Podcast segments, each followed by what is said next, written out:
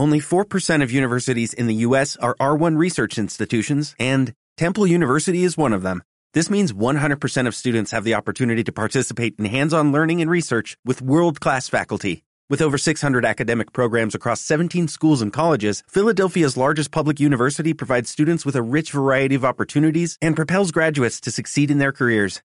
Temple University. Schedule a campus tour today at admissions.temple.edu/visit.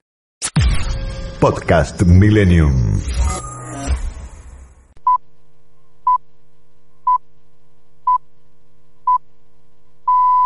Muy buenos días.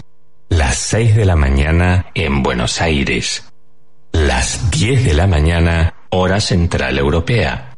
Las 6 de la tarde en Tokio, Japón, en el lejano oriente. Diego Esteves te da la bienvenida a Sol de Madrugada. Mientras que la Tierra gira a una velocidad de 1700 kilómetros por hora en el Ecuador, cada día se imprimen miles y miles de periódicos. Millones y millones de datos y noticias recorren en segundos por Internet. La noche cede su paso al día y la luna se acuesta dejando al sol. Pero este frenesí de información no se detiene.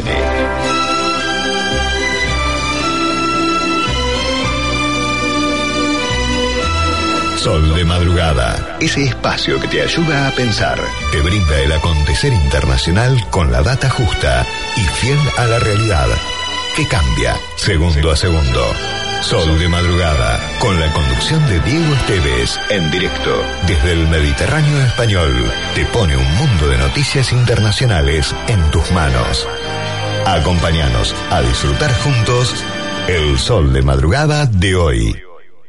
Este espacio es auspiciado por Grupo BGH. De 100 años de historia en la innovación, el desarrollo y la comercialización de productos y soluciones tecnológicas de vanguardia que ofrecen respuestas a las necesidades de las personas, los organismos públicos y las empresas del mundo. Grupo BGH. ¿Todavía no tenés la app Galicia? Podés pagar todo lo que quieras con el QR de modo, transferir a cualquier contacto de tu celu, pedir que te envíen plata, pagar servicios, recargar tu SUBE y mucho más. ¿Qué estás esperando? Haz tu vida más fácil con la app Galicia. Bajate la app en App Store y Google Play. Cartera de consumo solo para clientes habilitados en la app Galicia puede requerir conexión a internet o datos móviles a cargo del cliente, modo de propiedad de Play Digital SA. Más info en bancogalicia.com. Amplía tus horizontes en la nueva clase business. Aviones más modernos y sustentables. Asientos cama totalmente reclinables con acceso directo al pasillo. Y menús creados por Marín Berazategui. 12 estrellas Michelin. Decide llegar tan lejos como quieras. Air Europa. Tú decides. Señoras y señores, en el Banco Ciudad queremos que saques tus proyectos del banco de suplentes. Porque este no es un banco para quedarse esperando. Este es un banco para salir a tirar enganches, caños sin construir paredes. Porque jugamos con dinámica para que tires transferencias y operaciones en cualquier momento del partido. En el Ciudad, banking quiere decir bancar. Por eso siempre te tiramos un centro a vos y también a las pymes, a los comercios y a los consorcios. Vení, meteles una gambeta a los que te dicen que no se puede y volvé a sentirte titular. Entra al Ciudad, dale, vení al banco que te banca. Banco Ciudad, te quiere ver crecer. Buenos Aires comienza su mañana con una temperatura de 17 grados 6 décimas, una humedad del 89%, la presión 1017.6 hectopascales, sudeste, el viento a 3 kilómetros en hora, una visibilidad de 10 kilómetros, la temperatura máxima estimada para hoy 27 grados, el cielo despejado. Hoy es lunes 6 de diciembre del 2021. En Madrid ahora tenemos una temperatura de 7 grados, una humedad del 68%, el cielo despejado y una temperatura máxima de 15 grados prevista para hoy. Y aquí en la costa del Mediterráneo español comenzamos la jornada con una temperatura de 14 grados, una humedad del 56%, el cielo totalmente despejado y la temperatura máxima estimada es de 18 grados. Según la Oficina de Meteorología Española, tendremos fuertes vientos en el norte, en la zona de Galicia, Asturias, Cantabria, País Vasco, es decir, lo que se denomina la, la cornisa cantábrica, y alto oleaje, o sea, mala mar, como se suele decir así, en todo el mar Cantábrico. Todo esto está motivado por un ciclón al oeste de Irlanda que castigará al Reino Unido con fuertes tormentas, la zona de Normandía y Bretaña en Francia y el norte de la península española bajo el nombre de la borrasca Barra. Esta semana en España tenemos un sentimiento, yo diría vacacional, porque verdaderamente es como un adelanto de las vacaciones de invierno. Medio país se ha ido de puente, como se dice acá, dos festivos. El miércoles 8 de diciembre, el Día de la Inmaculada Concepción de María, que en Millennium 106.7 lo celebramos con el show de 24 horas musical de los Beatles, ya emblemático en nuestra emisora. Y el día de hoy, que es el Día de la Pepa, el Día de la Constitución, ya que el 6 de diciembre de 1978 fue aprobada, luego de un referéndum mayoritariamente positivo, la actual Constitución. Con este capítulo se cerraba con un broche de oro el proceso de la transición política del gobierno franquista a un sistema de monarquía parlamentaria y democrática. ¿Y por qué también se le dice a este día el día de la Pepa? Y por supuesto deriva eso en la famosa frase Viva la Pepa. Bueno, les recuerdo que la primera aprobación de la Constitución española ocurrió en las Cortes de Cádiz, un 12 de marzo de 1812. Ese día era San José, o sea, Pepe. Y la constitución, por lo tanto, le pusieron nombre femenino, Pepa. Ahora, con el rollo de la igualdad de género y etcétera, ¿sería el día Le Pepa? Pregunto yo. Dejémoslo ahí. Vamos a los temas de portada de Sol de Madrugada. Tres grandes frentes de conflictos tenemos hoy como telón de fondo, que son los siguientes. El primero, los días 9 y 10 de diciembre se van a celebrar en Washington las jornadas denominadas Cumbre de las Democracias, donde están invitados 110 países, incluidos Taiwán, lo que irritó, por supuesto, a China. Para contrarrestar este evento, anteayer el líder Xi Jinping anunció su famoso libro blanco de la democracia, por ejemplo, algunos párrafos de ese documento dice, la democracia es un valor común de la humanidad y un ideal que siempre ha sido apreciado por el Partido Comunista Chino y el pueblo chino. También dice, el estatus del pueblo como dueño del país es la esencia de la democracia popular. Un modelo de democracia socialista que cubre todos los aspectos del proceso democrático y todos los sectores de la sociedad. Acá hay un aspecto cuando este documento chino, denominado Libro Blanco de la Democracia, dice que el estatus del pueblo y demás, un modelo de democracia socialista. La democracia es un sistema político. Que después tenga gobiernos eh, sociales mm, o demócratas socialistas como hay en Alemania, etcétera, etcétera, es otra cuestión pero de ahí a decir que la democracia ya de entrada es socialista es una falacia. Por ejemplo, sigue diciendo si un país democrático debe ser juzgado por su gente y no dictado por un puñado de forasteros.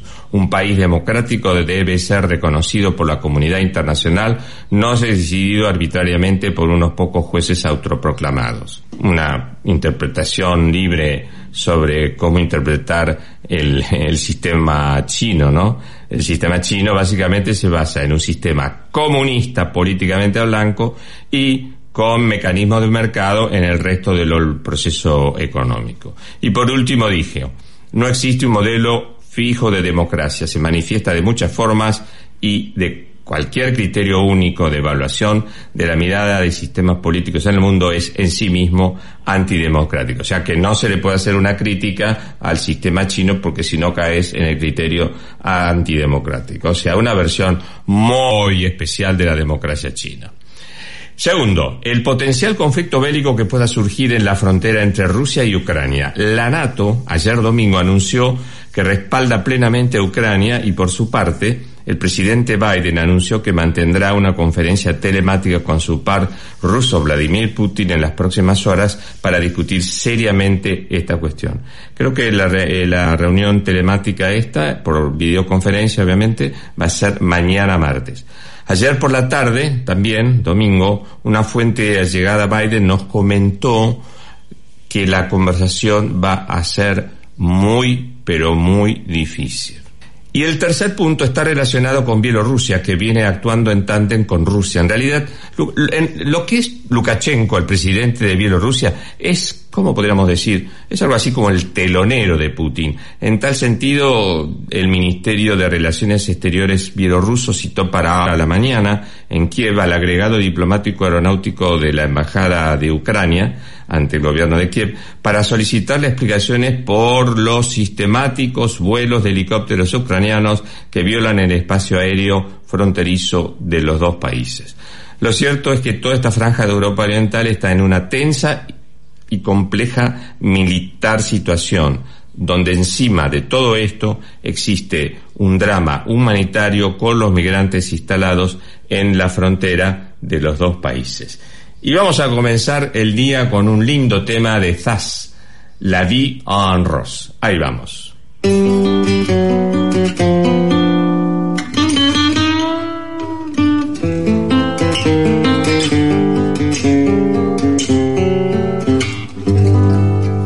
Des yeux qui font baisser les miens, un rire qui se perd sur sa bouche. Voilà le portrait sans retouche de l'homme auquel j'appartiens. Quand il me prend dans ses bras, qu'il me parle tout bas, je vois la vie en rose. Il me dit des mots d'amour, des mots de tous fait quelque chose. Il est entré dans mon cœur une grande part de bonheur dont je connais la cause. C'est lui pour moi, moi pour lui dans la vie. Il me l'a dit, me l'a juré pour la vie. Et dès que je l'aperçois,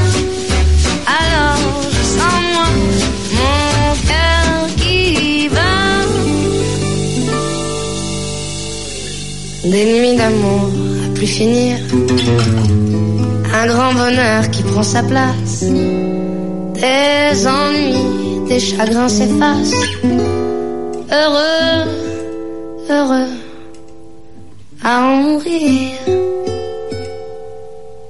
Quand il me prend dans ses bras, il me parle tout bas, je vois la vie en rose. Des mots d'amour, des mots de tous les jours, et ça me fait quelque chose. Il est entré dans mon cœur une part de bonheur dont je connais la cause.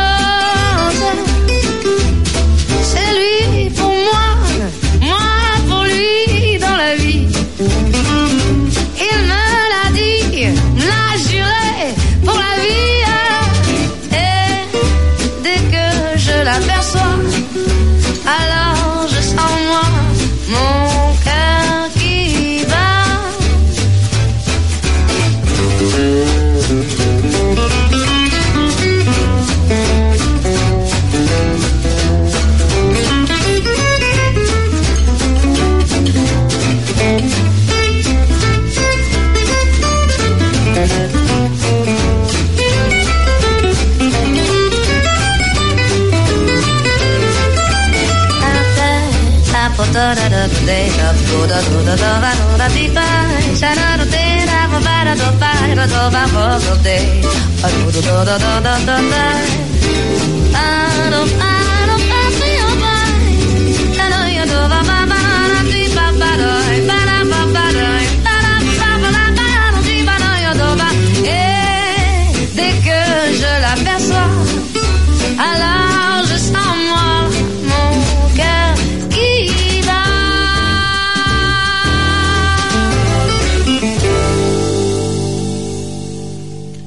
6 y 14 en la mañana de Buenos Aires, 10 y 14 hora central europea. 17 grados con 6 décimas en Buenos Aires. En la agenda sanitaria se agudizó fuertemente este fin de semana en toda Europa el crecimiento de los contagios por Delta y Omicron. Vastas regiones en España presentaron fuertes eh, brotes y se espera que mañana cuando se difunda el informe oficial nos encontremos con por lo menos 30.000 contagios, tanto en su mayoría de Delta y en menor proporción de Omicron. Anoche conversé con la coordinadora de la unidad de terapia intensiva del Hospital Clínicas de Málaga y me dijo que efectivamente las camas en planta como las de la UCI se están empezando a complicar. Por ejemplo, el Hospital Costa del Sol ya tiene saturada todas sus camas en, en la planta y por supuesto en terapia intensiva y empezó a derivar enfermos hacia Málaga. La gran mayoría de los contagiados son personas que no están vacunadas, extranjeros básicamente de, Europa del Norte, que vienen, por supuesto, con el criterio de no usar la mascarilla y ser bastante flexibles en la distancia, en los contactos sociales, etcétera, lo que lleva a que el grueso de los casos venga por ese lado. Solamente tenían en Málaga una, sola persona con la variante Omicron. Veamos los datos del día de ayer donde nos demuestran cómo el ritmo de contagio sigue en forma sostenida. El Reino Unido presentó ayer 44.000 contagios con una incidencia de 961 puntos, Alemania 45.500 con una incidencia acumulada de 1.000, la República Checa 18.000 contagios con una incidencia acumulada de 2.331 personas, Eslovaquia, 17.400 casos con una incidencia acumulada de 2.865. Todas estas cifras son la más alta de los récords históricos computando la primera, la segunda, la tercera, la cuarta ola, etcétera. Croacia, 5.000 contagios con incidencia acumulada de 1.447. Francia con 52.000 contagios con una incidencia acumulada de 717. Italia, que tiene un porcentaje de vacunación parecido al de España, 16.500 contagios con una incidencia acumulada de 287. Portugal, es el país que mejor vacunado está de toda Europa, 5.600 casos con una incidencia acumulada 400. España, que está con una incidencia acumulada de 240. No les doy el dato porque hoy es festivo, no hay relevamientos, así que los datos los tendremos mañana. En Estados Unidos, por último, el total de contagios ayer fue de 61.000 con una incidencia acumulada de 413.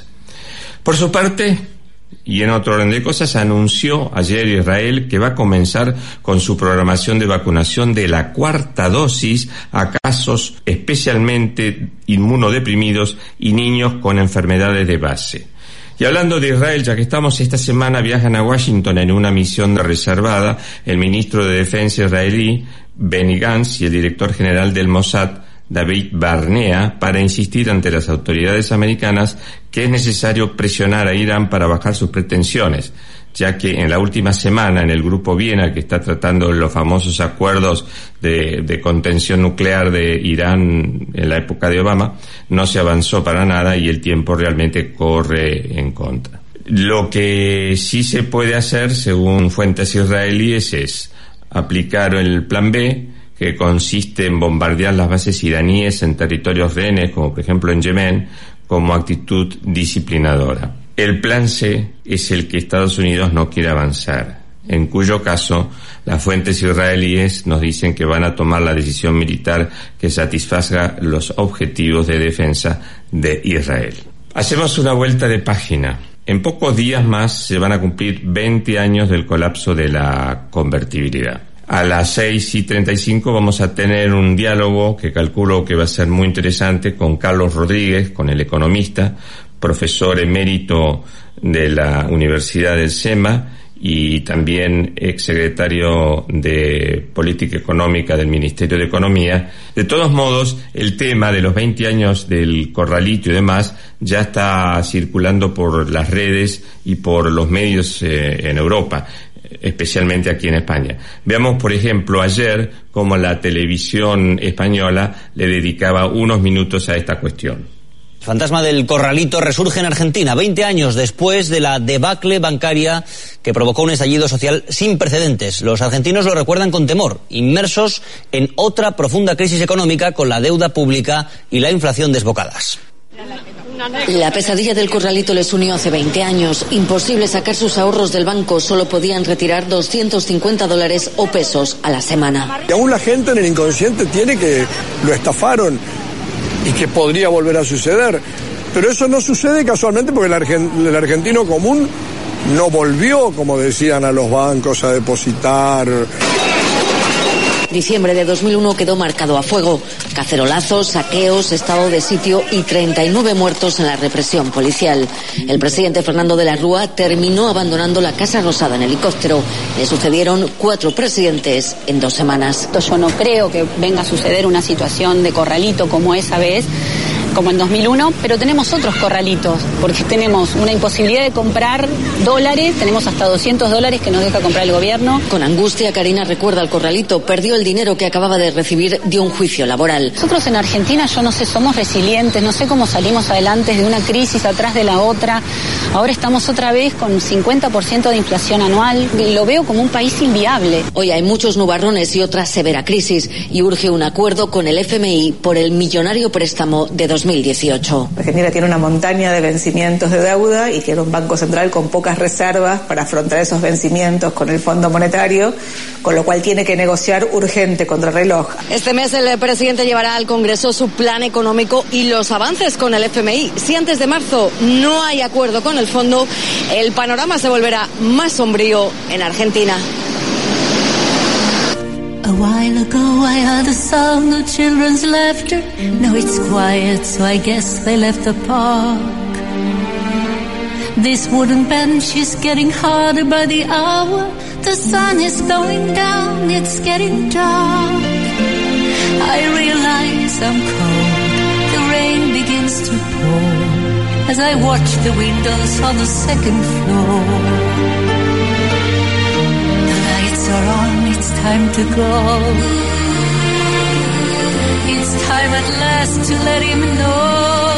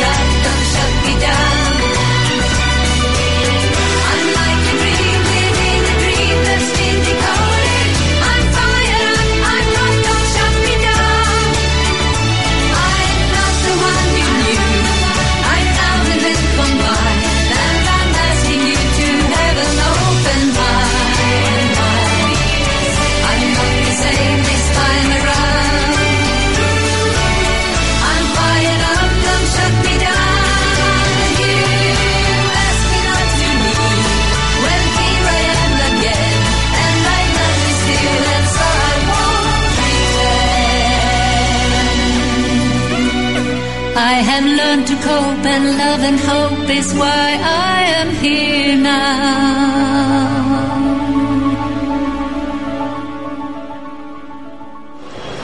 Y mientras Argentina despierta, te brindamos toda la información de los mercados financieros internacionales.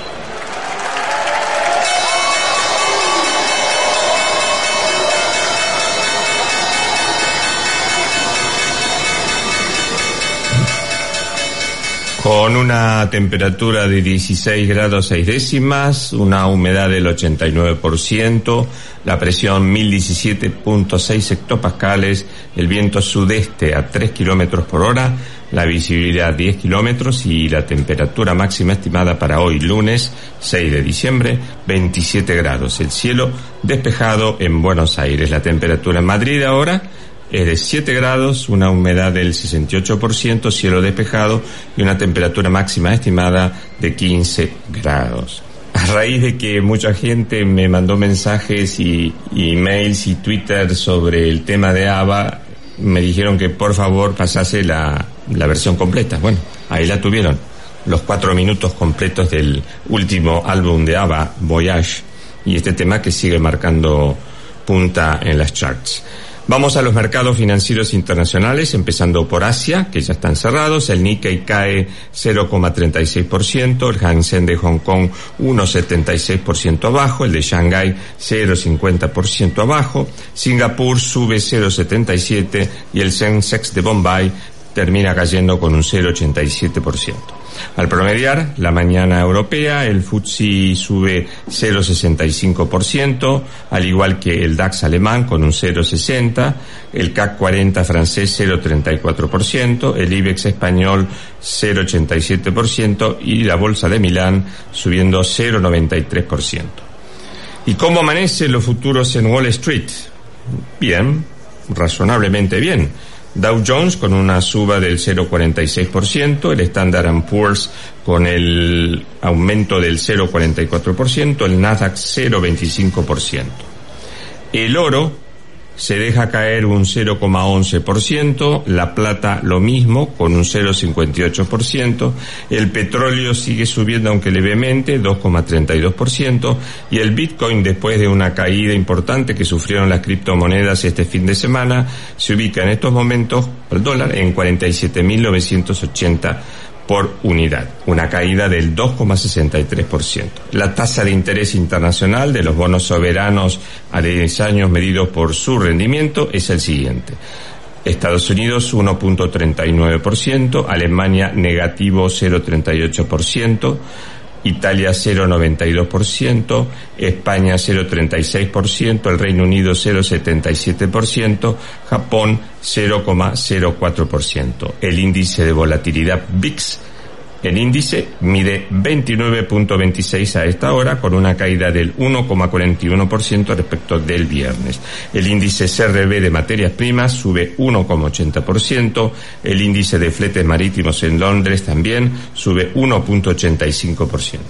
Los contratos de futuros presentan las siguientes variaciones. El gas cae 7,38%, el cobre sube 0,90%, el maíz baja 0,47%, el trigo 0,84%, la soja 0,28%, el acero sube 2,30% y el dólar contra las principales divisas en el mercado de Londres está el euro 1.1291, el yen 113,19 y la libra 1.3258. Aquí está el top del segundo que nos marca las seis y media de la mañana en Buenos Aires, las diez y media de la mañana en Europa. Tiempo de publicidad en Millennium. Selva misionera puede dejar de ser solo un sonido y convertirse en tu próximo destino. Vuelve Previaje para que puedas disfrutar Argentina con un 50% de reintegro en paquetes turísticos, pasajes y hospedaje. Conoce más en www.previaje.gov.ar. Reconstrucción Argentina, Ministerio de Turismo y Deportes, Argentina Presidencia. Fideicomiso Altos del Golf. Una experiencia única a solo una hora de Capital Federal por autopista. Te invitamos a que vengas a conocer nuestro loteo exclusivo en la mejor zona de San Antonio de Areco. Canchas de golf, hockey y rugby. A solo unos pasos y acceso directo a un pueblo que no para de crecer. Disfruta de la vida al aire libre. Escribinos al WhatsApp 11 67 93 66 50 para más información o altosdelgolf arroba gmail.com. Café Cabrales, desde 1941, dedicados al café. Cabrales significa buen café. Si el documento es importante, la compañía es importante. Impresoras láser y fotocopiadoras multifunción Kiosera. Aplicaciones y servicios personalizados para capturar, distribuir y administrar sus documentos. Servicio técnico en todo el país y el costo más bajo por copia. Bruno Hermanos, distribuidor oficial Kiosera con más de 80 años en la República Argentina. 4362 4700. Club Ciudad de Buenos Aires te invita a ser parte en sus 100 años de vida. Vení, conocelo. www.clubciudad.org.ar Un lugar para disfrutar en familia. ¿Sos socio de OSDE? Tenemos una buena noticia para vos. Ahora podés obtener tu credencial digital para acceder a nuestros servicios en forma práctica y segura. Es posible utilizarla sin conexión y compartirla con otra persona para que compre medicamentos por vos o acompañe a tus hijos al médico. Además, como la mostrás desde tu celular, reducís la posibilidad de contacto con el coronavirus. Descargala ahora y lleva siempre con vos una credencial sustentable. OSDE, hoy más que nunca, queremos que más gente se cuide. Superintendencia de Servicios de Salud 0800 www.sssalud.gov.ar Registro Nacional de Entidades de Medicina Prepaga 14 08 Tarifasos de Comunicación 0810 nuestra web o contacto arroba Maxi Consumo es el supermercado mayorista que elegís y confías. Siempre trabajamos para darte lo mejor. Atención personalizada, el mejor surtido y variedad con todos los medios de pago. Maxi Consumo crece en todo el país, siempre junto a vos. Ellos cambiaron el mundo. Ellos cambiaron tu mundo. Los Beatles en Millennium. 24 horas de su música y su historia. George, Paul y vuelven a revolucionar tus sentidos a través de la radio. 8 de diciembre. 24 horas de los Beatles en Millennium.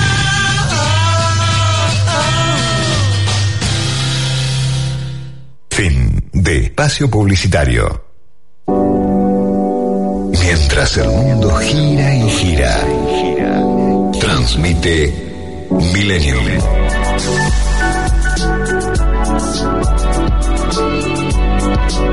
...106, 7. Entre la realidad y el deseo. Estás escuchando a Diego Esteves en Sol de Madrugada, con toda la información internacional, en vivo, desde España, para FM Millennium, en el 106.7 y en www.fmmillennium.com.ar. 6 y 34 de la mañana en Buenos Aires, 10 y 34 hora central europea. Los datos actualizados del Servicio Meteorológico Nacional nos dan una temperatura de 17 grados 7 décimas, una humedad del 89%, una presión muy, muy buena, 1018.1 hectopascales, el viento del este a 3 kilómetros por hora, la visibilidad 10 kilómetros. La temperatura máxima para hoy pronosticada es de 27 grados.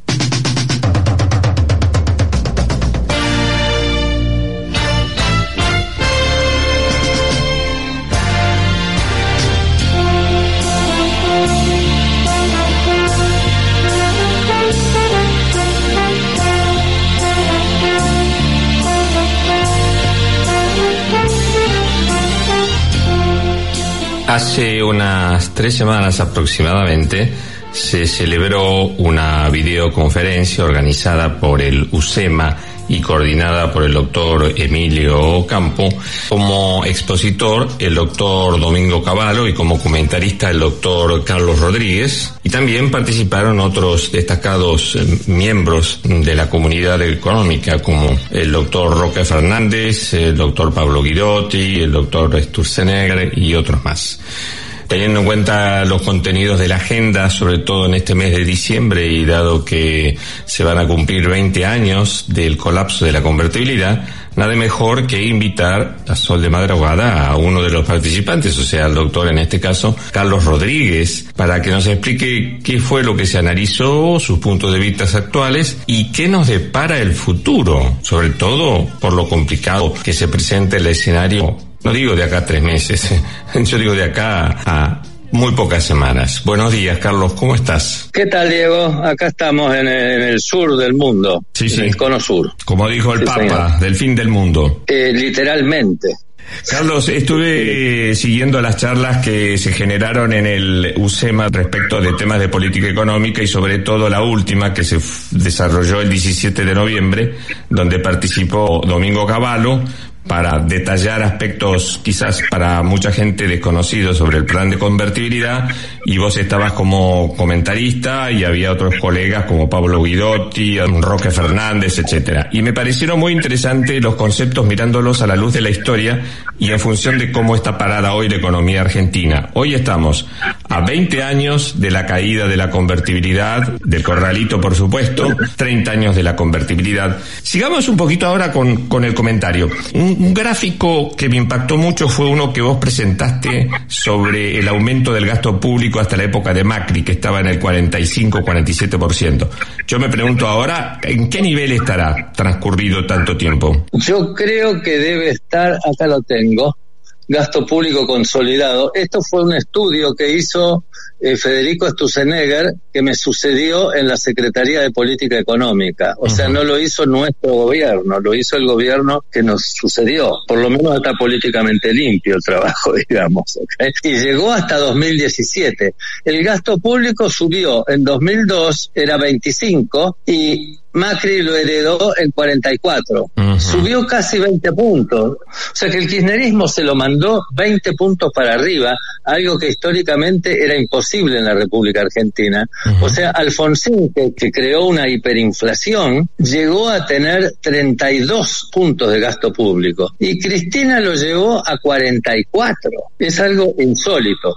Eh, son cambios estructurales en el gasto público. No, no fue un exceso de gasto público, punto, volvámoslo para atrás. No, creó toda esa estructura de organizaciones sociales que ahora dependen del Estado, todos los planes. Elevó el ANSES al organismo central de manejo de la sociedad en sí misma. Son millones de planeros que subsisten bajo un nivel de pobreza que se aproxima al 50%, cuando en la época de Menem era como máximo 22. Vale decir que tenemos un nivel de gasto público del 50% y un nivel de pobres del orden del 50%. Y los niños más, y la población infantil es mayor a 50. Cambió eh, la estructura de la sociedad. La, la, creencia de que mayor Estado iba a traer inclusión, crecimiento social, etcétera, etcétera, no se ha transmitido. Al contrario, se sigue pagando más impuestos que antes, el gasto público es más alto que antes, y ahora yo te hago la pregunta que es difícil responderlo, no entiendo. ¿A cuánto están reservas del Banco Central, las brutas y las netas?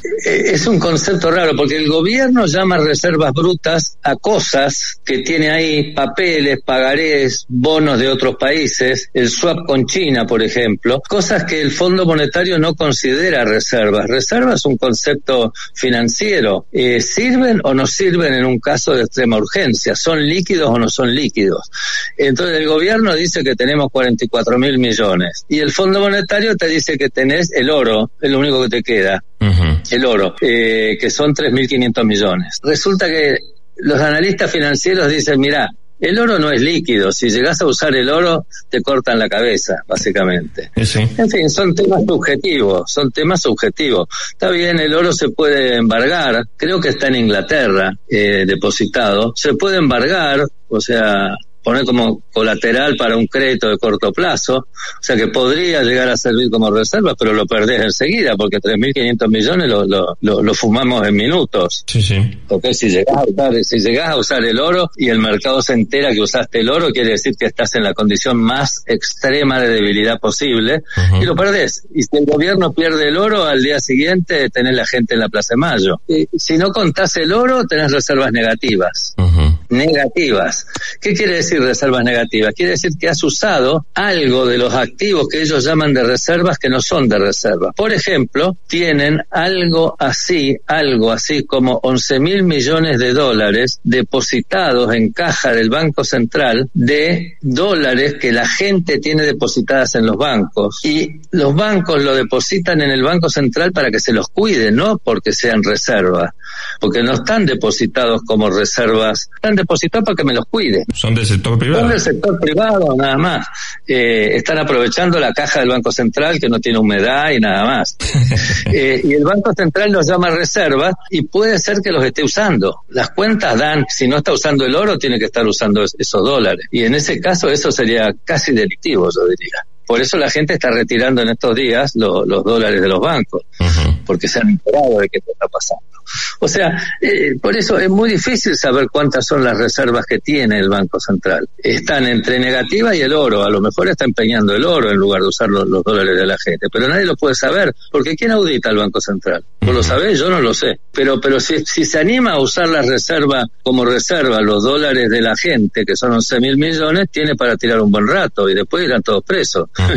son 11 mil millones. Eso es una linda cantidad. Es una situación muy compleja, es mucho más compleja de la que dejó Alfonsín, me parece. Pero el nivel de pobreza era muy menor y el nivel de gasto público extremadamente más bajo en la época de... Era 25. Claro. Sí, 25. Bueno. No, no, menor a 30. Fue siempre, en la época de Menem, fue siempre, siempre menor a 30%. Y llegó al mínimo en el 97, que era, yo estaba en el gobierno, era el secretario de Política Económica, Sí, sí. era eh, 20 25 y medio. El mínimo de gasto público en la década del 90 fue en el 97. 25 y medio. Está en el, eh, los que dicen que Menem era un gran gastador.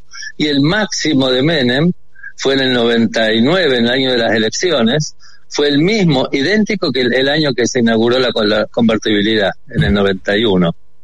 En el 91 se inauguró la convertibilidad con 29% de gasto público. Y Menem dejó en un año electoral con recesión en 28. Un punto más bajo que cuando empezó la convertibilidad. Los que dicen que Menem reventó la convertibilidad con gasto público para ser reelecto, el reelecto fue Dualde, ¿no? Eh, yo me pregunto la solución de esto, porque en el debate que ustedes tuvieron con Caballo, colegas que estaban ahí en el, en el seminario del, del UCEMA, estamos hablando de historia. Y la gente hoy necesita saber cómo sigue esta película. La gente necesita saber futuro.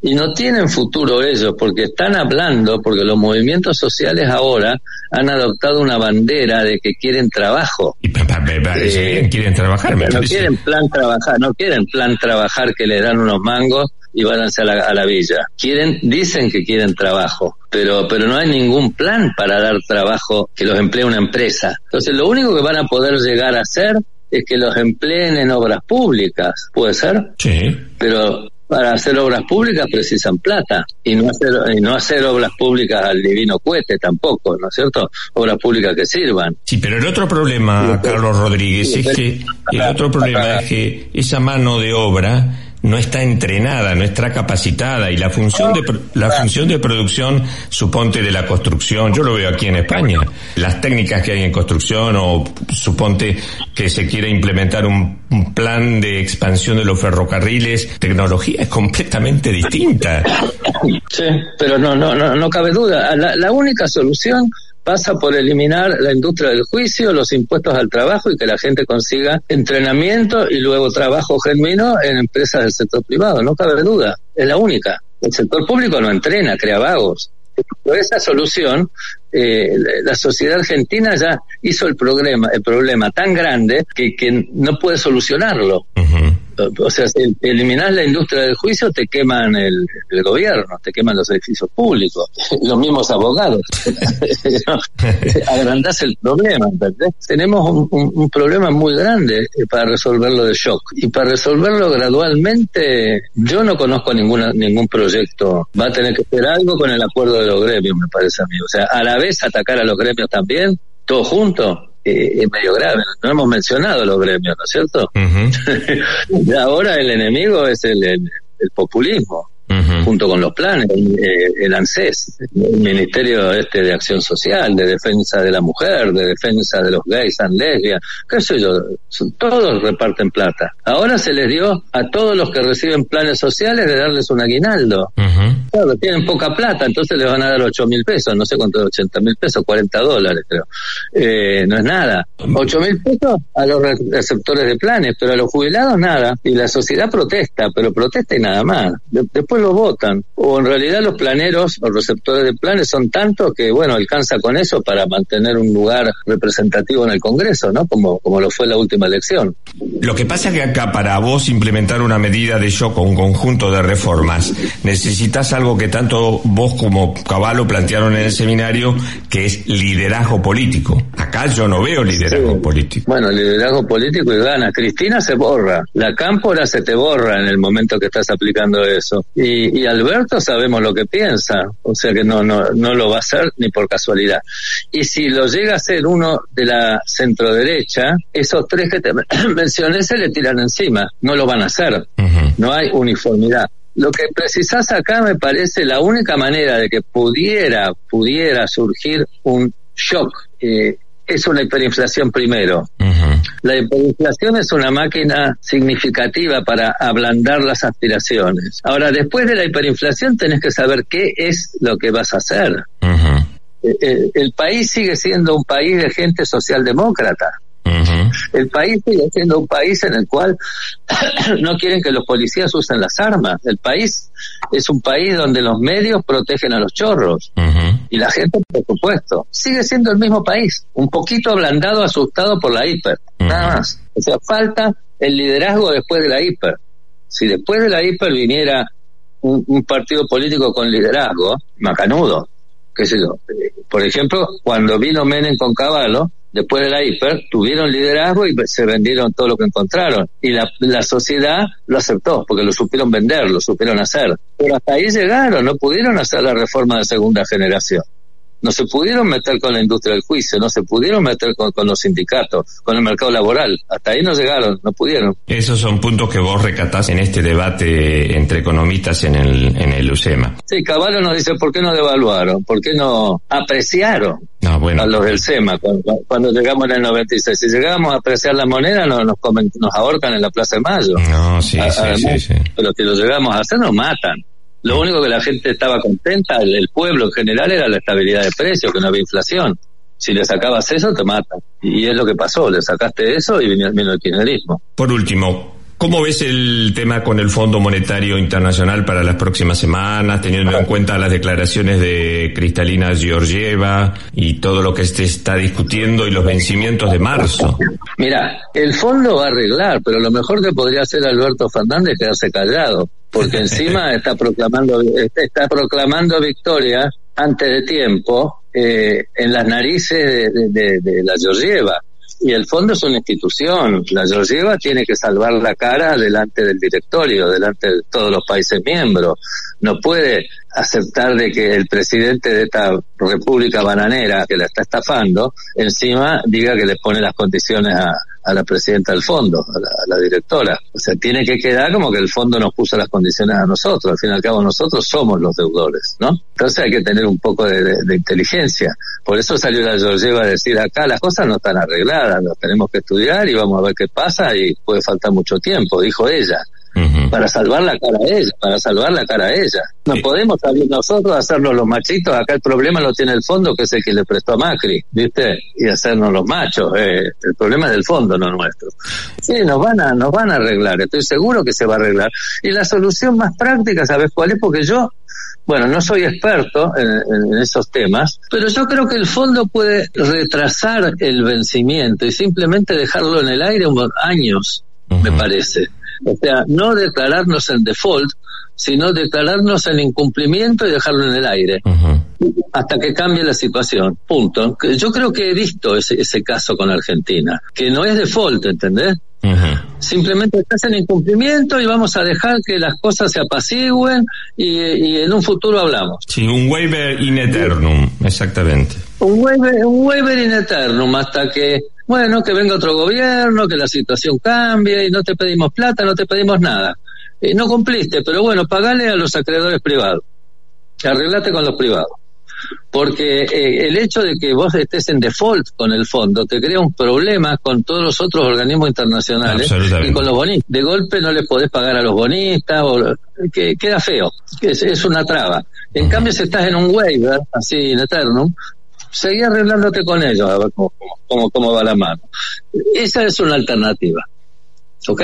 Eh, y, nosotros portémonos bien, parece que le vamos a pagar con la plata de ellos, por supuesto en diciembre como 1.900 millones, ¿no? Algo por el estilo, eh, que son los derechos especiales de giro que tenemos, que nos dieron ellos. Bueno, es un gesto, es un gesto, eso posterga un poco, muestra un poco de buena voluntad, el mundo sabe que estamos en un despelote con estos locos, y a lo mejor aceptan, es una posibilidad, porque pagarle 20 mil millones ya se sabe que no se puede, eso es Sí, obvio. sí. No, no. Y, y pedirle, y, y hacerles un, un, un stand-by o extended fund facility a los peronistas para que se ajusten, es otro, es imposible.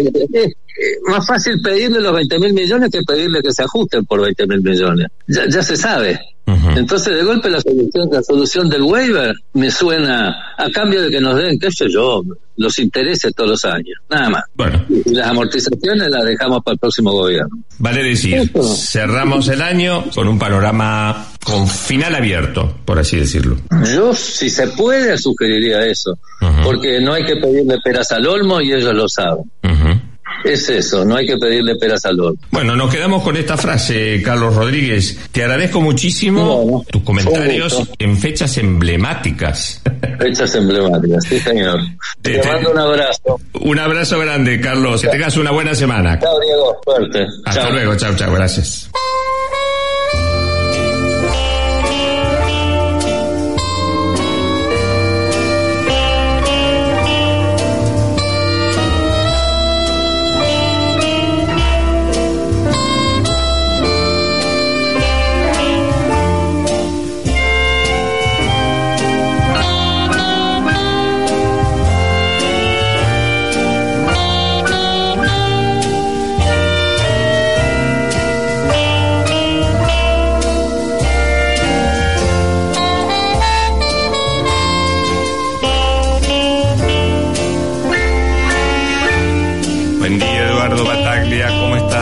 Tal, Diego Esteves? ¿Cómo le va? Buen día.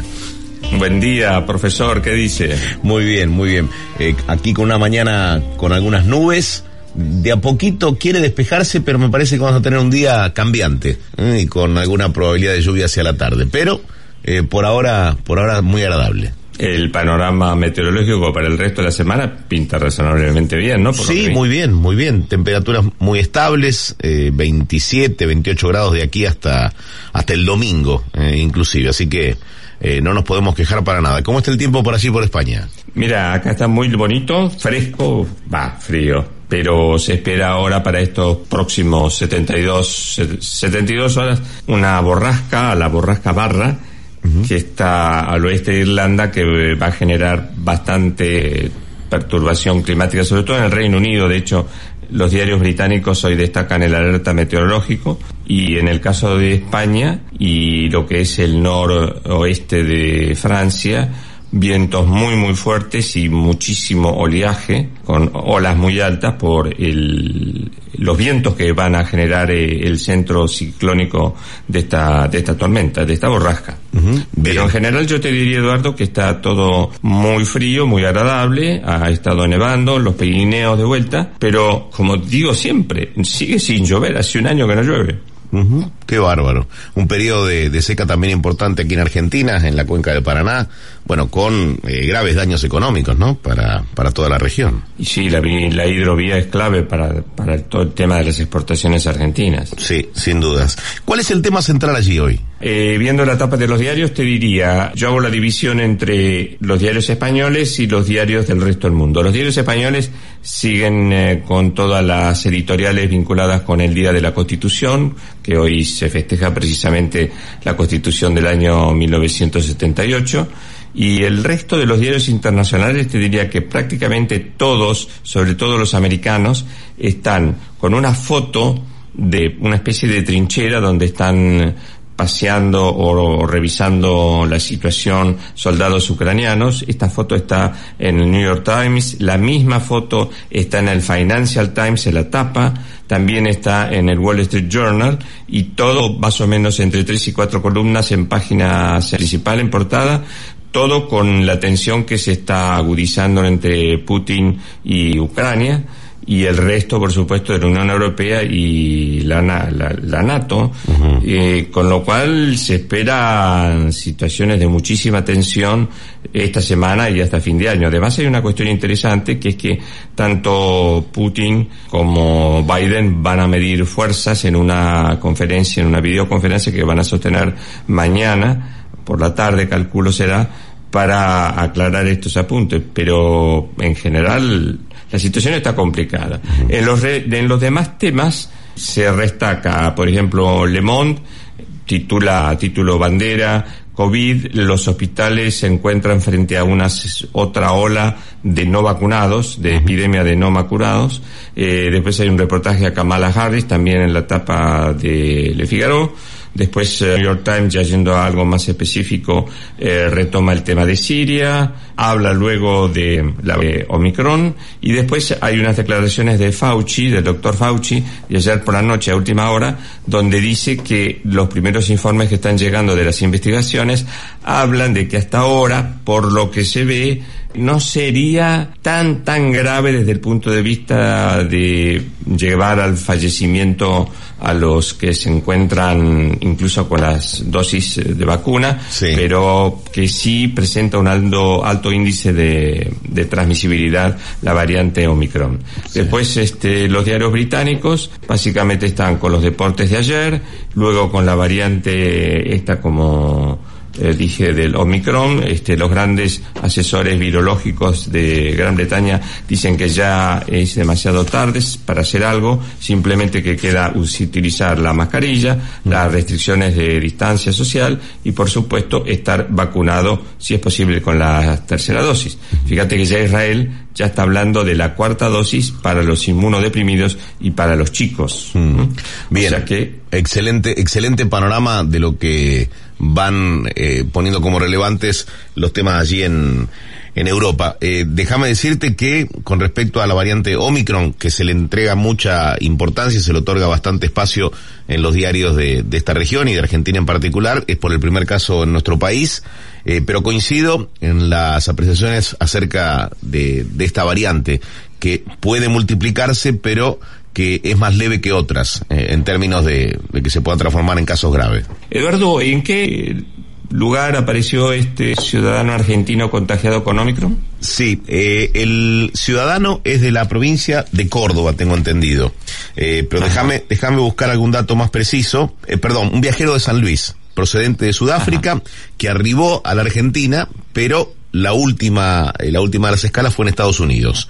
Cuenta con el esquema completo de vacunación, este no es un dato Ah, menor. mirá. Eh, está aislado junto a cuatro contactos estrechos, todos están siendo observados, pero ninguno de ellos reviste, reviste gravedad. Por eso te digo que lo de la variante Omicron va a dar lugar durante esta semana a algún tipo de anuncios. Eh, si bien yo creo que pueden ser muchos más los casos, el nivel de testeos en Argentina es bajísimo, 22.000 testeos en el último día, yo creo que eso no, no alcanza para que la muestra sea representativa, ¿no? Ayer hablaba con gente del Hospital de Clínicas de Málaga que me decía que más allá de los casos que se han registrado hasta ahora en toda esta zona, en Andalucía, eh, que son bastantes ya, un tema que preocupa mucho es el efecto del puente, este puente como yo explicaba al comienzo del programa, que se junta el festivo de hoy, aquí está todo cerrado, es no laborable, es el día de la Pepa, el día de la Constitución, y luego el día de la Virgen el, el miércoles. Entonces, muchísima, pero muchísima gente se ha tomado toda la semana. Te diría que los trenes, el aeropuerto internacional, yendo de aquí para allá, muchísimo movimiento de turistas, y al norte de España también. Y entonces, toda esa, esa interconectividad que se genera puede generar, y es lo que están esperando a ver el resultado de esto, eh, los, los médicos, eh, mayores eh, contactos. Acá hay que tener en cuenta que en España tenemos cuatro millones y medio todavía de españoles que no se, no se quisieron vacunar. De todos modos, esto también se complica con las fiestas navideñas, porque mm, convengamos que se aceleran los contactos. Ustedes tienen la ventaja de que van en, a pleno verano, generalmente las ventanas están bien abiertas, están muy aireados los espacios, pero aquí este, hay- está haciendo frío, en, Roma estaba haciendo 3 grados hace un rato. Claro, claro, claro. Pero el tema eh, excepcional del movimiento que se da eh, por las fiestas de, de Navidad y de fin de año, yo creo que es uno de los motivos de preocupación. Aunque yo te diría que si eh, uno eh, ajusta algunos detalles que tienen que ver con el cuidado personal eh, en cuanto a la responsabilidad frente al coronavirus, eh, me preocupa más, no sé, un estadio de fútbol como, como los que vi ayer aquí en Argentina, repletos y, y sin, sin mascarilla, sin, sin distancia social. Eh, creo que esos son los verdaderos focos eh, y, y eventuales multiplicadores del virus, ¿no? Sí, sí. En general la gente cómo anda por la calle, con mascarilla o sin mascarilla. Vos sabés que yo Te digo observo- en Italia, a partir de hoy creo, comienza a ser obligatorio el uso de las mascarillas en exteriores también. Aquí la medida que se anunció hace, no sé, un mes y medio aproximadamente, que implicaba, bueno, la recomendación de seguir utilizando mascarilla, pero la no obligatoriedad, eh, era para quien circulaba solo eh, o con su grupo familiar por la calle. Yo sigo observando, tanto en, en la ciudad de Buenos Aires como en el Gran Buenos Aires, que mucha gente elige seguir usando tapaboca. eh, más allá de estar al aire libre. Digo, en los movimientos que pueden ser, no sé, cuando vas camino a un comercio, eh, en, en el interior de los locales lógicamente se usa, pero la gente va caminando y sigue utilizando el tapaboca como que ya lo ha, lo ha procesado como algo corriente y, y me parece que lo ha adoptado, ¿no? Como un cuidado personal. Eh, te diría mitad por mitad. ¿eh? Otros elegimos no utilizarlo, el tapaboca, sí en lugares interiores cuando, cuando así lo merite, ¿no? Acá te diría que en general la gente lo sigue usando. Yo, por ejemplo, en ningún momento cambié mis normas o mi, mi, mi autoprotocolo de, de seguridad. Yo sigo lavándome las manos, usando gel y lo que sí no uso sí el tapaboca cuando salgo a correr a la mañana, no estos días que salgo muy más hacia el mediodía, porque la, la verdad que la mañana está muy fría, pero sí, cuando salgo a, a hacer actividad física, ahí no uso el tapaboca. Pero en general el español yo lo veo, gracias a Dios, con una mayor vocación de, de cuidarse. Pero me queda la duda que la comparto con los médicos del Hospital de Clínica de Málaga respecto de qué va a pasar ahora con los efectos de este puente eh, y después con las fiestas navideñas. Sin duda, sin duda, es el punto. Aquí en Argentina, otro de los temas, eh, sin duda, es el acuerdo con el FMI. Eh, creo que ingresamos en un tramo decisivo, al menos, no sé si para firmar el acuerdo, pero sí para achicar las diferencias, ¿no? Pienso que sí. Mm. Y, y sería deseable que, que algo, algo se acorde. Se pueda acordar. Sin duda.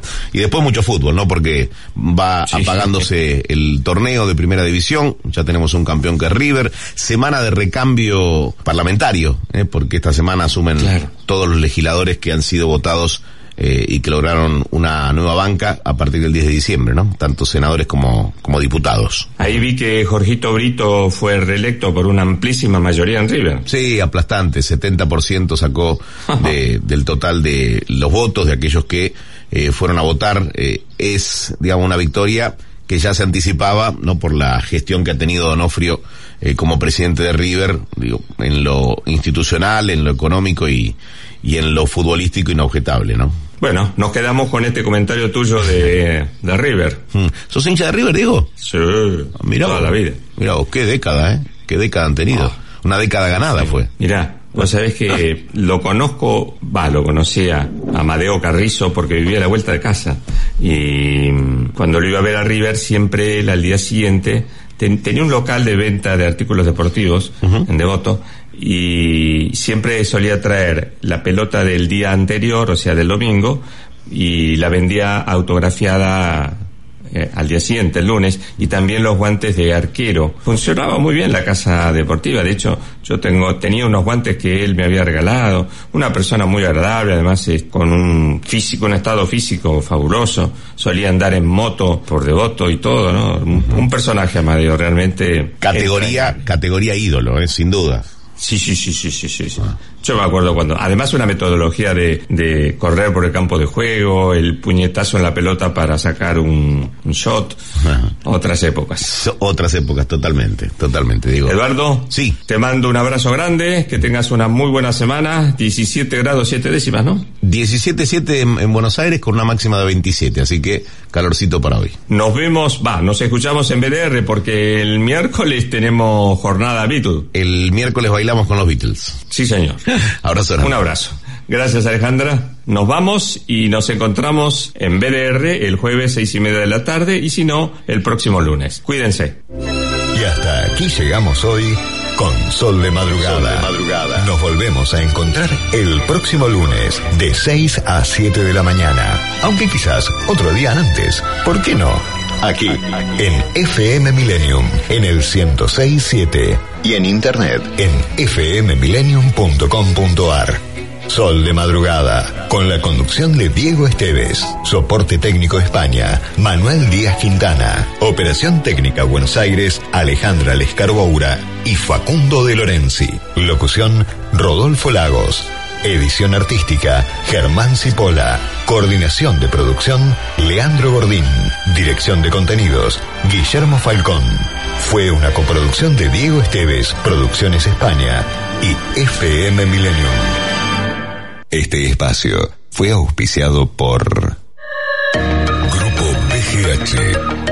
Más de 100 años de historia en la innovación, el desarrollo y la comercialización de productos y soluciones tecnológicas de vanguardia que ofrecen respuestas a las necesidades de las personas, los organismos públicos y las empresas del mundo. Grupo BGH.